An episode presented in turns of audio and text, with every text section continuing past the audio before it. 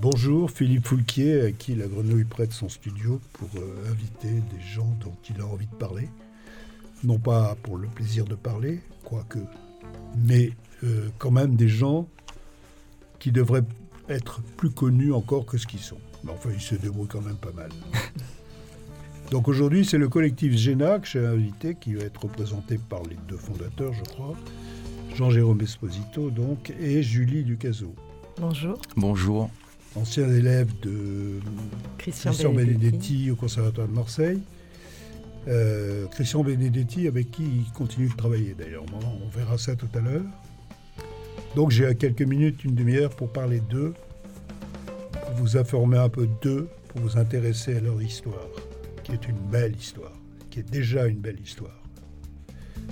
Voilà, donc est-ce qu'on peut faire un petit résumé rapide de vos ambitions primitives et de, euh, de des enjeux que vous développez, euh, y compris euh, la cité, l'accueil de la cité des arts de la rue, en quoi ça vous a permis de développer des choses que, évidemment, vous ne pouviez pas faire dans votre chambre bah, Jean-Jérôme et moi, on a bientôt une cinquantaine d'années. On est rentré au conservatoire dans les années 90 à Marseille.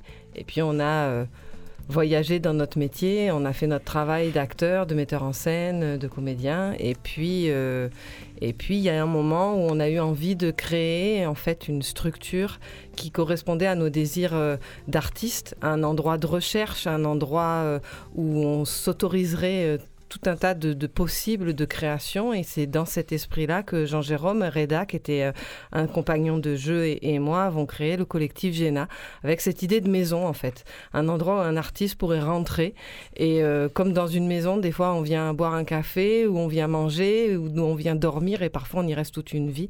Le collectif Géna, c'est ça l'idée, c'est de d'être un endroit où les artistes peuvent rentrer pour euh, piter des choses sur plus ou moins long terme et de euh, chercher et favoriser euh, l'écriture euh, contemporaine et ce qu'on appelle émergente. Mais justement, ça, par exemple, c'est pas. Vous n'avez pas commencé à faire du théâtre en vous disant on va faire une maison. C'est le fil de la vie qui invente ça. C'est le fil de la vie qui invente ça. Par contre, on a commencé à faire du théâtre là où je crois qu'on s'est reconnu très vite quand on était en classe du conservatoire chez Christian Benedetti, c'est qu'on avait envie de liberté on, embrassait ce chemin d'acteur parce que on voulait euh, surtout pas euh, être confronté à des règles, à des barrières, euh, à des choix qu'on nous imposerait. Donc on a embrassé, je sais pas. comment on pourrait dire, mais on s'est jeté dans l'aventure de l'artiste et on a embrassé tous les, tous les styles. On s'est retrouvé au théâtre, au café-théâtre, on a fait de la danse contemporaine, on a, on, a fait de la boxe. De la boxe, on, a fait du, du, cinéma. On voulait surtout pas être euh, cantonné à quelque chose. Et c'est difficile à faire parce que on est dans un monde où euh, ce qui rassure, c'est euh, c'est l'étiquette. Et on n'a jamais, jamais, jamais, jamais voulu avoir d'étiquette. On nous a collé beaucoup, mais on a toujours, comme on fait de la boxe, très bien esquivé les étiquettes et continuer notre combat et avancer à, et à se battre pour créer des choses, pour créer. alors, on, quand on parle de, notre théâtre, on parle d'un théâtre engagé et populaire. Mais voilà, je pense que ce qui nous a reliés, c'est l'envie d'être libre dans ce métier. Oui, et peut-être une question aussi. Euh, euh, notre lien en fait avec le public. Je crois qu'aussi il y avait et il y a encore aujourd'hui cette recherche qui nous, qui nous rassemble de se dire qu'est-ce qui crée le lien entre le public et nous, artistes. En fait, on se considère peut-être euh, de façon présomptueuse plus comme des artistes que comme des interprètes ou des comédiens. On essaye de se poser à cet endroit-là. Quelle est notre place, quoi? L'idée de liberté des artistes est une idée fondatrice de la friche. Hein. Dès le départ, essayez pourquoi il n'y a pas d'artistes dans les équipements culturels et pourquoi si on met des hmm. artistes dans un équipement culturel, quel type de liberté il faut pouvoir leur accorder. Bien sûr. Et c'est vraiment, un, c'est vraiment un élément clé de toute notre recherche. C'est-à-dire que moi, euh, j'ai beaucoup. Euh, aimé et appris en lisant euh, Vitesse et en travaillant avec euh, Christian Benedetti, qui est quand même un de ses euh, élèves, c'est justement aussi sur cette approche-là, de se dire comment est-ce qu'on fait le travail. Dans nos cours, par exemple, on s'est toujours laissé une place à l'invitation des amateurs. c'est toutes ces questions sur comment est-ce qu'on fait, comment est-ce qu'on crée avec le public et comment est-ce qu'on préserve nos libertés de création, en fait. Oui. Je, je, t'interromps pas. Euh, Alors je continue. Moi bavarde. Euh, et puis voilà, bah, du coup, en fait, il y a eu, euh, comme dans tous les parcours d'artistes, on est monté sur Paris, on a beaucoup travaillé là-bas, et puis un peu partout en France. Et à un moment donné, notre situation personnelle de vie nous a amené à nous poser la question de revenir sur Marseille. Et à ce moment-là, on s'est dit, si on descend sur Marseille, on y fait quelque chose. et on essaye conscient que nous, on avait fait ce métier par accident, on essaye de faire quelque chose pour que ça ne soit plus des accidents. Pour faire quelque chose dans nos créations auprès des publics, créer des publics, élargir les publics, mais aussi faire en sorte que des gamins puissent se dire je fais ce métier par choix, pas par euh, rencontre, euh, casting sauvage. Et euh, voilà, on a mis en place tout un projet de création qui était dans l'objet même de la compagnie de fabriquer, faire, développer, accueillir des acteurs, mais aussi transmettre. Transmettre nos outils à toutes les échelles possibles. Bon, ça c'est un projet ambitieux qui est qui embrasse la totalité des, problèmes artistiques et qui suppose des lieux. Des lieux. On ne fait pas ça dans sa chambre, on fait ça dans des lieux. Donc vous arrivez, à, vous arrivez à la Cité des Arts de la Rue assez vite finalement. Vous êtes revenu quand de Paris? On est revenu dans les, en 2010 à peu près de Paris, 2009-2010 ah et on est à... ans. C'est ça, ouais, et, euh, et on atterrit à la Cité des Arts de la Rue en 2017. Oui, on a beaucoup travaillé avec le théâtre Tourski. On a fait toutes nos créations. Euh, euh, là-bas. Et puis c'est vrai qu'on cherchait un espace, on faisait de la boxe. Juste un, petit, juste un petit, l'occasion de rendre un hommage encore une fois au fondateur de la radio Grenouille, Monsieur Richard Martin. Richard Martin, euh, disparu depuis peu. Écoute, Juste, je n'ai pas interrompu pour interrompre. Non, non, non, mais en plus, ça nous fait très plaisir de pouvoir euh, euh, en, parler parce que, pour le coup, Richard Martin fait partie des gens euh, qu'on qu'on fabriquait aussi un, sillon, une façon de travailler et, d'accueillir le saltimbanque, comme il le disait. Et c'était quelqu'un qui avait une vraie gourmandise artistique et qui, lui, pour le coup, euh, s'abrogeait aussi des, des limites et des étiquettes et qui, par désir euh, artistique, euh, écoutait, regardait et nous, il nous a beaucoup apporté, vraiment. Bah, il nous a accueillis vraiment à bras ouverts au théâtre Tourski. Je crois que moi, en tant qu'acteur et auteur, euh, s'il n'y avait pas eu Richard, j'aurais jamais eu accès à, de, grandes, de, grandes salles euh, sur Marseille, quoi. Euh, de, tout jeune. Hein. Est-ce qu'il y a un problème sur on reviendra tout à l'heure Peut-être, il y a peut-être un problème, mais en tout cas, il y avait des solutions avec des messieurs comme Richard Martin. Ou toi, Philippe, la première fois que bah on s'est rencontrés, tu m'as qualifié de voyou du théâtre. C'était un titre que j'avais accepté volontiers mais c'est parce qu'on était assoiffés de liberté. Du théâtre que les autres. Hein. Ouais, ouais, mais on n'est que des voyous du théâtre. On est assoiffés de liberté et, et euh, d'avoir croisé des gens comme Richard Martin ou comme toi, qui êtes aussi des gens libres. Euh, ben, je crois que ouais, ça nous a, euh, ça nous a dit tout simplement qu'on était sur, sur certainement le bon chemin, plus compliqué, mais le bon chemin. Bon, donc. vous arrivez à la Cité des Arts de la Rue, mais vous êtes une, un projet qui n'est pas un projet de rue. Non. Donc c'est un peu exceptionnel. Quoi. Oui, c'est un plaisir. Là, encore, vous êtes une nouvelle exception. C'est peut-être la force de l'art de rue, justement, c'est de créer toujours, de, recréer en permanence de la surprise et, de l'invention. Justement, en fait, on cherchait des espaces, un endroit de, recherche, de travail pour, euh, pour tout le collectif, puisque c'est plusieurs artistes, et toujours renouvelé. Hum, et en fait, nous, on avait identifié chez nous cette chose-là de la rue, c'est-à-dire qu'on n'était pas en train de faire de l'art de rue, mais on mettait de la rue dans le théâtre que ce soit dans la forme, dans les auteurs, dans, nos recherches. Et, en fait, quand Jean-Sébastien Steil, qui était à l'époque celui qui coordonnait la Cité des Arts de la Rue, nous a proposé en fait de venir à la Cité au départ pour faire un atelier de boxe, on a tout de suite, euh, nous aussi, formulé notre vœu d'aller plus loin et de peut-être travailler à cet endroit-là, qui est un endroit qui respire la liberté créative aussi. C'est-à-dire déjà à l'époque, vous faisiez déjà, vous travailliez avec la boxe? La boxe, on travaille avec depuis très longtemps. Hein. Moi, j'ai commencé la boxe à 13 ans. Euh, j'ai passé mes diplômes ah, d'entraîneur euh, euh, dans, dans, les années 2000. C'est une composante, quoi. C'est une composante. On essaye d'en mettre assez souvent dans, dans, dans, mes spectacles, dans, nos spectacles. On n'essaye pas d'ailleurs. Elle s'invite toute seule. elle s'invite toute non, mais C'est vrai que quand je te vois jouer, j'ai l'impression, je pense à la boxe. Tu as une façon de. oui. Tu as, une, un gestus, un une façon de marcher, de danser, de, te déplacer qui, fait, qui évoque la boxe. Mais la boxe est un grand spectacle. Oui, oui. Euh, c'est du spectacle. Il y a des gens autour d'un ring, euh, il y a des, des, dames qui passent avec euh, le chiffre des, des rounds. Ça se fait plus trop aujourd'hui. On nous donne des grosses ceintures, on est éclairé, il y a de la musique, c'est du spectacle. Et inversement, le spectacle est un grand combat.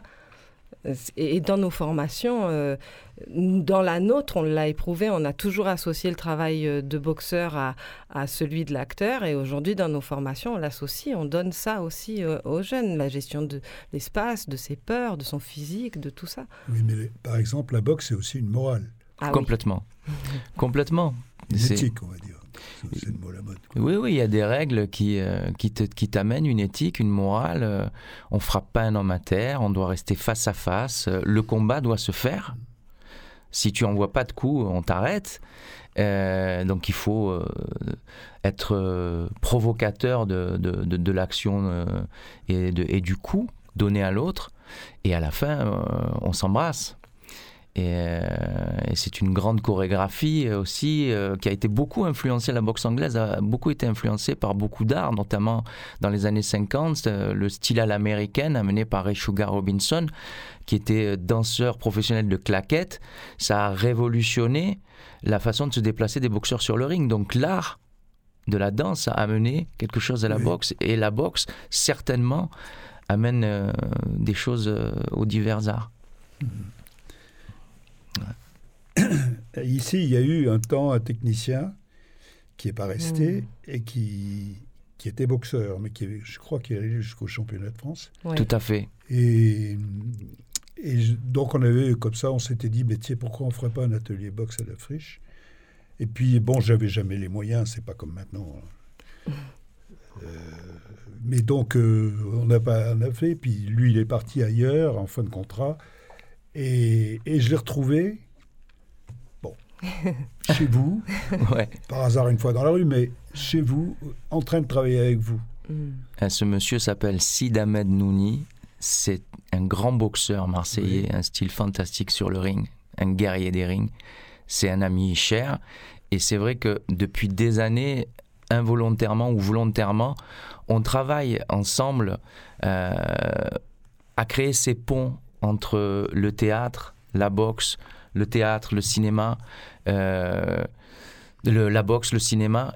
Et naturellement, euh, Sid est avec nous dans la compagnie depuis des années et euh, naturellement, il donne des cours de théâtre, de boxe, de boxe anglaise. On confond tout à la Cité des Arts de la Rue tous les mardis soirs de 18h30 à 20h30 pour notre plus grand plaisir. Vous assistez, vous? Ah oui, bien sûr. Hein, Comme stagiaire Ah oui, oui, je vais m'entraîner. J'y étais hier soir. Hein. Je louperai ça pour rien au monde. bon, coup de chapeau à Sid. Coup de chapeau, Sid. bon, alors, euh, vous êtes accueilli à la Cité des Arts de la Rue par Jean-Sébastien. Jean, sébastien il n'y a pas beaucoup de... Enfin, si, il y a quand même des compagnies là-bas. Il y a les génériques, il y a Fabienne. Enfin, bon, il y a quand même du monde. Il y a quand même des artistes oui, c'est un énorme vivier. Oui, il y a les structures habitantes et puis euh, après, il y a beaucoup d'accueil d'autres artistes.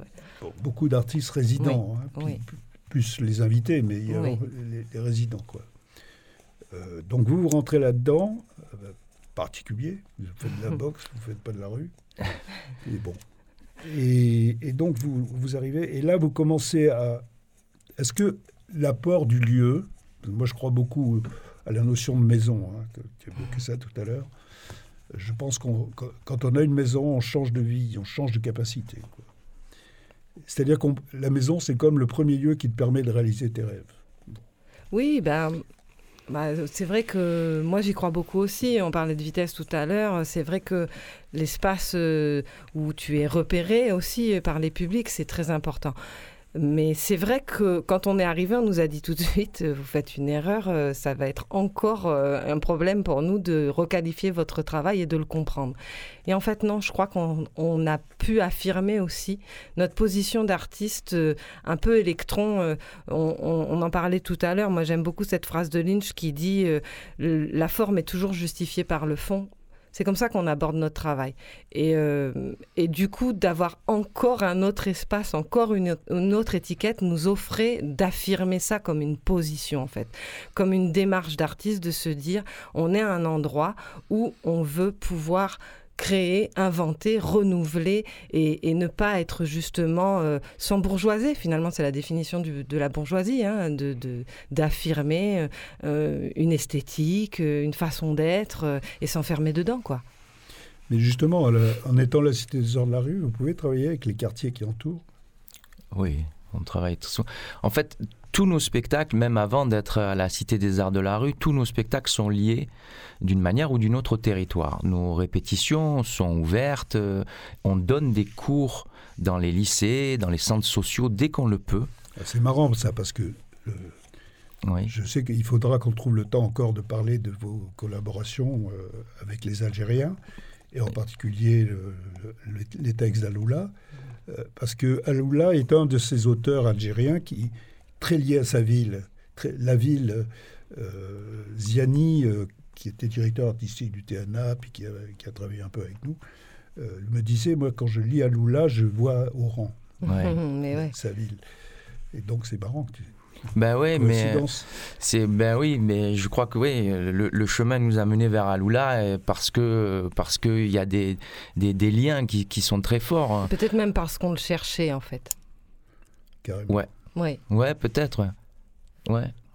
C'est vrai que euh, tout ce qu'on fait dans, nos quartiers, c'est du pur militantisme, mais, c'est dans notre nature. On ne se force pas et, on aime ça. C'est passionnant de, voir. En plus, maintenant, on fait ça depuis à peu près 20 ans. Donc, on rencontre toutes les générations de jeunes, des jeunes formidables qui ont envie de dire des choses, de défendre des choses. Pas tout le monde a envie d'être acteur ou artiste, mais en tout cas, pratiquer euh, la, culture euh, d'une manière ou d'une autre, ça leur amène quelque chose d'autre à, tous ces jeunes. Et donc, comme je te disais, tous nos spectacles sont liés.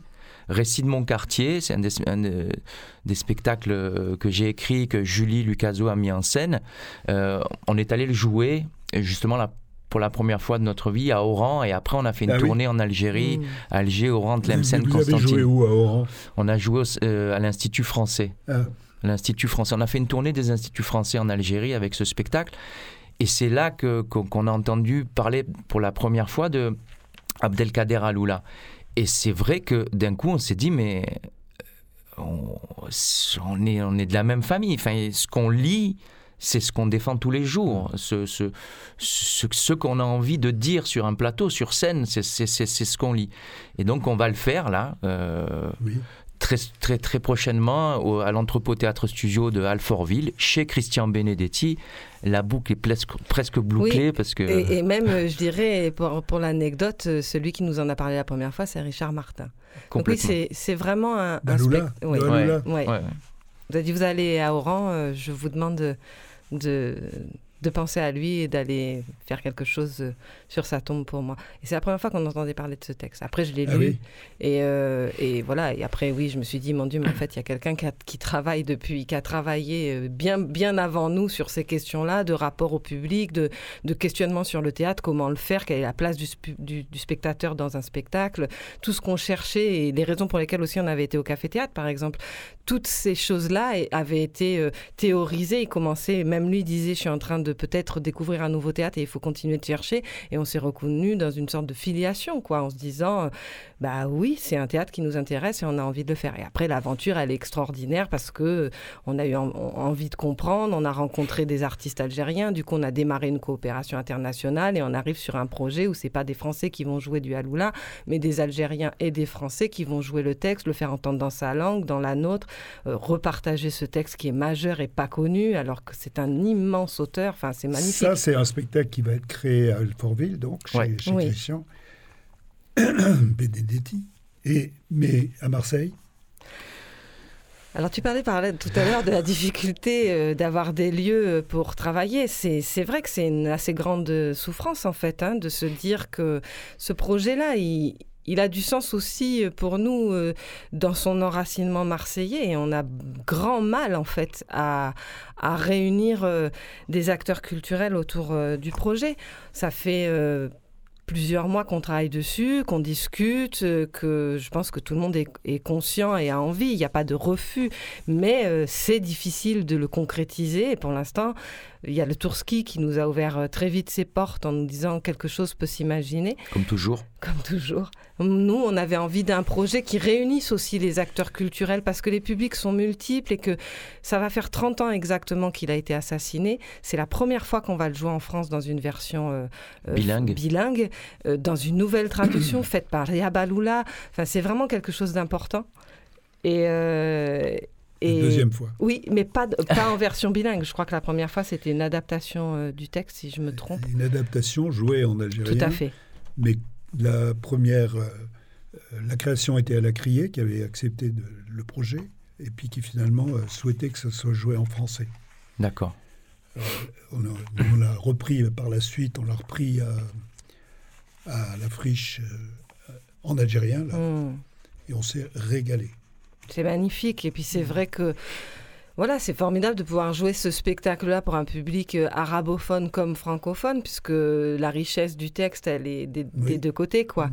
Et que euh, c'est hyper important aussi de rencontrer euh, les, les, œuvres dans leur poésie, dans leur langue. Et, le travail là que Jamil Ben Amamouche propose offre justement par une intelligence de découpage de texte, ça offre vraiment de, de comprendre un spectacle tout en se nourrissant d'une langue et de, sa musicalité, parce que Aloula, c'est très particulier. Il a créé une langue, en fait. Hein. c'est nourri d'arabe classique, mm. de dialecte, de, de, plein de choses. C'est un des seuls euh, auteurs euh, euh, algériens qui se fait comprendre dans tout le Maghreb. C'est vraiment formidable.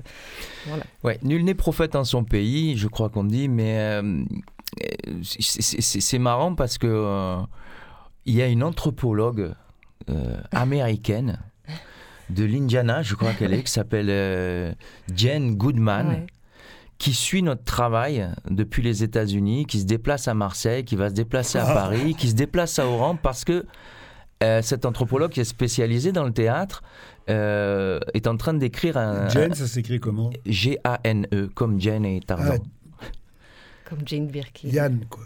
C'est ça. Euh, et, et, cette dame qui est spécialisée dans le théâtre euh, mondial est en train de, de, de, faire un, bouquin sur euh, le, fait que les écrits de, de, Haloula soient, sont précurseurs d'un nouveau théâtre. Oui. Et, donc c'est un petit signe qui me fait bien plaisir, moi, dans le sens où on se dit, encore une fois, ben, on n'est pas dans on n'est pas dans une, dans une lubie, on, est en train d'aborder un énorme auteur et cet énorme auteur devrait avoir vraiment une place particulière, surtout à Marseille. Quoi. Oui. Oui, après, à leur décharge, c'est vrai que nous, artistes, on n'est pas dans les mêmes temporalités. C'est-à-dire qu'on est, notre travail, c'est de sentir le monde et de, et de lui offrir de se regarder. Et euh, des fois, on sent des choses et on a une urgence à dire. Et face à nous, on a des gens qui sont dans d'autres problématiques et qui, tout d'un coup, dressent face à toi une autre temporalité. Et euh, c'est vrai que peut-être que tous ces acteurs culturels marseillais, et peut-être même plus loin, sont dans l'écriture de leur projet, alors que nous, en face, on leur dit, voilà, on est en, En 2024, il a été assassiné il y a 30 ans exactement, en 94, victime de la décennie noire. Euh, c'est un poète majeur, c'est maintenant que ça doit se faire. Et ça, c'est des confrontations qui sont difficiles, c'est vrai, souvent, entre les artistes et, euh, et les lieux culturels qui, qui, qui, n'abordent pas la question du, de l'expression artistique comme nous. Euh, ils n'ont pas forcément tort, nous non plus, mais en tout cas, oui, c'est très difficile de, de, de développer nos projets sur Marseille et bien souvent on est obligé d'aller bien plus loin, traverser les mers. C'est terrible, c'est comme ça.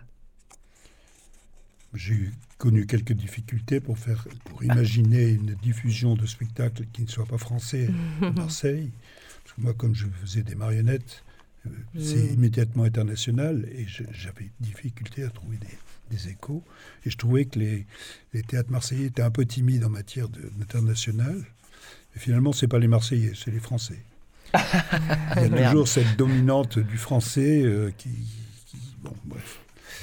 Passons. Euh, Mais justement, on est là pour ça. Le spectacle est là pour ça aussi. Oui, il est là pour faire avancer ça. Bien sûr. Encore faut-il que les lieux ouvrent des portes à ces aventures. Euh, le... J'avais encore une chose à évoquer. C'était votre. Bon, vous faites de l'international, vous faites de l'échange artistique, vous faites de la de, la, de l'interpellation de public, vous intégrez des éléments comme la boxe et d'autres à votre écriture, et puis la formation alors.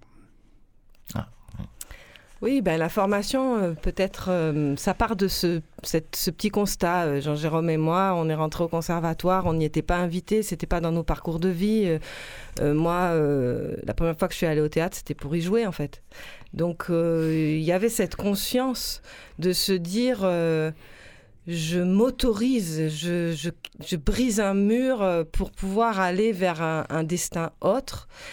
Euh, et, en même temps, en continuant de travailler dans notre milieu, même s'il y a des gens formidables, se rendre compte qu'on n'était pas si nombreux et qu'il euh, y avait encore des fois des rendez-vous douloureux pour nous d'être d'un autre milieu social et, et de pas forcément être euh, représentés et, heureux euh, dans notre développement dans ce milieu. Donc on s'est dit, on, va travailler sur la transmission. Après, on a fait beaucoup de choses différentes. Euh, on a enseigné aussi dans des, dans des écoles. Et, et à partir de là, on s'est dit, maintenant, on a l'âge et la compétence de développer une pédagogie avec nos outils et de transmettre. Et donc oui, on, a créé euh, une école en arrivant euh, à la Cité des Arts de la Rue. On avait déjà fait des, petites, euh, des petites expériences dans des centres culturels, dans des théâtres, dans des tas de choses comme ça. Et puis à la Cité des Arts de la Rue, on a créé une école gratuite parce que parce que c'est le seul outil non discriminant que de dire c'est ouvert. Et on n'a pas on n'a pas trouvé beaucoup de financement et on n'a pas non plus cherché beaucoup de financement parce qu'on voulait créer une école telle qu'on l'imaginait. Et donc on offre, oui, euh, à des gamins euh, une formation sur deux ans où euh, ils sont une douzaine chaque année, où ils ont trois heures de théâtre toutes les semaines et deux heures de boxe facultative. Et on leur propose de les accompagner dans leur développement artistique et de les amener petit à petit vers des chemins ou professionnalisants ou vers des écoles. Vous êtes une école privée, non subventionnée, non professionnelle, ça, ça nous va bien, ça, c'est vrai. Oui, c'est ça. C'est parce que c'est pas subventionné tout ça? Non. non. C'est votre pauvre énergie. Ouais. Euh, juste, euh, Madame Yann Goodman, ça s'écrit good comme good. Ouais, Goodman. M-A-N. Oui, ouais, tout à fait. Yann, J. C'est Jane, Jane, G-A-N-E. Ah, Jane. Jane. Oui. Donc Jane Goodman, si les gens sont intéressés, ils peuvent chercher sur Internet. Tout à fait. Complètement. auteur euh, autorisé. Euh, c'est très intéressant d'avoir un auteur qui vous suit comme ça, les, traces. Mais on a la chance de vivre des choses vraiment très intéressantes. Par exemple, le récit de mon quartier, c'est un spectacle qui a beaucoup tourné et qui derrière a déclenché des désirs d'autres auteurs qui sont venus vers nous en nous disant j'aurais voulu l'écrire. Et du coup, nous, on les invite et on les aide à écrire leur propre récit. Et aujourd'hui, on a la chance d'avoir, par exemple, trois artistes. Donc, Jean-Jérôme, euh, qui est d'origine italienne et qui est passé par l'Algérie. Euh, Mike, qui est d'origine vietnamienne. Bintou, euh, qui est d'origine ivoirienne. Tous ces artistes qui sont français, qui travaillent sur un récit de leur identité française. On a la chance, effectivement, sur ce travail d'écriture, de récit, de, de, de de, regarder notre ville, nos vies, nos pays, nos humanités, on a la chance effectivement de rencontrer euh, des travaux passionnants, quoi. Finalement, vous vous débrouillez pas mal. Ouais, on essaye, ouais. on essaye. Ben... Vous n'avez pas besoin des théâtres marseillais. On a des emplois du temps bien chargés, mais on se débrouille pas mal, ouais. On n'a peut-être pas besoin des théâtres marseillais, ça c'est vrai. Mais par contre, euh, le public marseillais et nous, on s'aime et on a envie de se rencontrer, quoi. Oui, donc il y a des théâtres pour ça. Voilà. Bien. Je vais juste dire deux mots aussi, euh, si, c'est possible. Excuse-moi, Philippe. On parle de, tous nos camarades avec qui on travaille de l'autre côté de la Méditerranée, euh, ici. Euh, mais il y a une autre, deux autres camarades auxquels je pense, qui sont en Ukraine, avec qui on travaille depuis avant la guerre, qui sont Mariana Maximova et Losander Maximova. Voilà, on pense à eux très fort et on espère les retrouver assez rapidement à Marseille. Ils sont Ils sont en Ukraine. Ah d'accord. Voilà. On avait démarré un travail avec eux. Vous avez quand même un, un éventail d'activités qui couvre à peu près tout, ce qu'on peut imaginer. Quoi. Oui, pour être très courte, c'est vrai que notre travail sur l'écriture, elle est axée depuis 15 ans sur le, récit. Et en fait, c'est un théâtre qui a émergé déjà il y a quelques années. On n'est pas inventeur. Hein. À Lula, en Italie, il y en a eu d'autres. Mais il y a des émergences dans les pays euh, différents à différents moments de l'histoire. Et Mariana, par exemple, est venue nous voir parce que ce, ce théâtre du récit émerge depuis 2014. Et ça nous fait des liens avec différents pays, cette recherche-là spécifique de, qui remet en question la place de l'artiste-interprète. Et ça enrichit notre pays, notre culture. Donc les théâtres, vous entendez, j'espère. Soyez savants. bon, je, là, on, a, on, arrive au bout de, de, l'émission. Je vous remercie. C'est nous. C'est nous. C'est un plaisir. Il faudrait qu'on vous entende d'autres fois. Euh, Bon, ben voilà, j'ai essayé de faire ma, petite pierre à votre histoire. Eh bien, c'est une belle pierre. Surtout quand on doit déjà une ou deux. Donc, euh, merci. Merci Grenouille. Merci Philippe. Salut.